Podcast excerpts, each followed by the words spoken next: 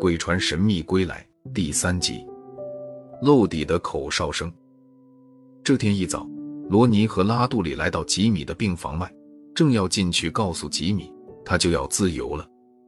透过玻璃，罗尼看到吉米正在窗子前看风景，嘴里还不由自主的小声吹着口哨。罗尼仿佛触电了一般，静静倾听了几分钟，然后把拉杜里拉回办公室，关上门，神秘地说：“狐狸伪装的再好，毕竟藏不住尾巴。这个吉米是冒牌货。”拉杜里张大了嘴：“你什么时候发现的？怎么不早告诉我？”罗尼嘴角轻笑：“我也是刚发现的。原来就在刚才，罗尼想推门时，听到了吉米的口哨。”吉米吹的是一首拉丁歌曲《红鞋子》。这首歌十年前曾在南美一带短暂流行，知道的人很少。可巧罗尼是位拉丁曲的爱好者，一下子就听出了歌名。既然这个吉米说他这三十多年一直在昏迷中，苏醒后又没有和外界接触，怎么会吹流行于十年前的一首并不出名的歌曲呢？拉杜里吃惊地说。你是说这个吉米根本就是假装的？罗尼点头，拉杜里忍不住问：“那我们怎么解释那艘船就是当年的老伙计号呢？还有，这个人和吉米一模一样，一样血型，知道吉米的一切秘密，连他的家人都说他是真的，这怎么解释呢？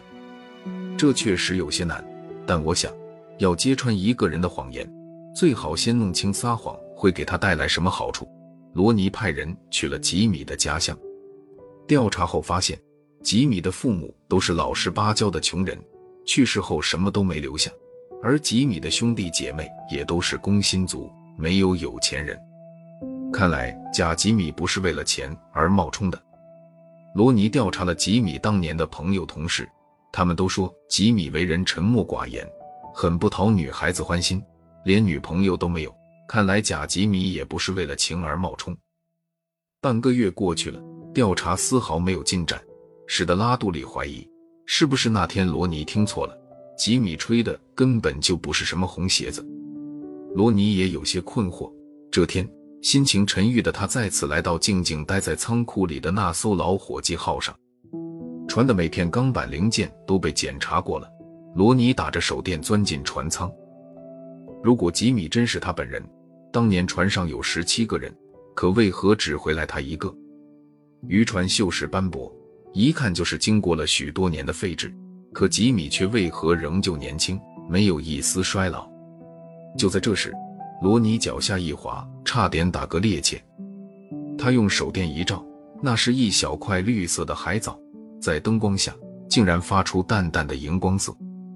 罗尼心里一动，轻轻刮下海藻。装进了一个透明袋子，罗尼立即让人化验了海藻。化验人员说，那不是海藻，而是一种叫兔儿藻的淡水藻。这消息就像一抹阳光，一扫罗尼心头的困惑。淡水藻是不能生活在海水里的，这说明老伙计号曾驶入过淡水区。三十多年前的渔船很可能并不是进入了什么时空隧道。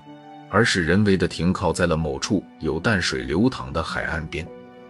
罗尼查了资料，发现兔儿藻分布稀少，只生长在南美靠近赤道的某些有淡水的岛屿。这时，又有好消息传来，科研人员检测出，根据老伙计号船身的锈蚀程度，渔船至少有二十年以上停靠在高温多雨环境中。流行于南美的红鞋子哥，只生长在南美赤道岛屿附近的兔儿藻。高温多雨的环境，这种种迹象表明，老伙计号这三十多年并没有停靠在属于寒温带的百慕大海域。罗尼把眼光瞄上了赤道附近的各个南美岛屿。老伙计号归来之前很可能就一直搁浅在那里而这个贾吉米也可能在那里生活过。罗尼赶紧让人拿上吉米的照片去南美大陆和沿海各个岛屿上查问。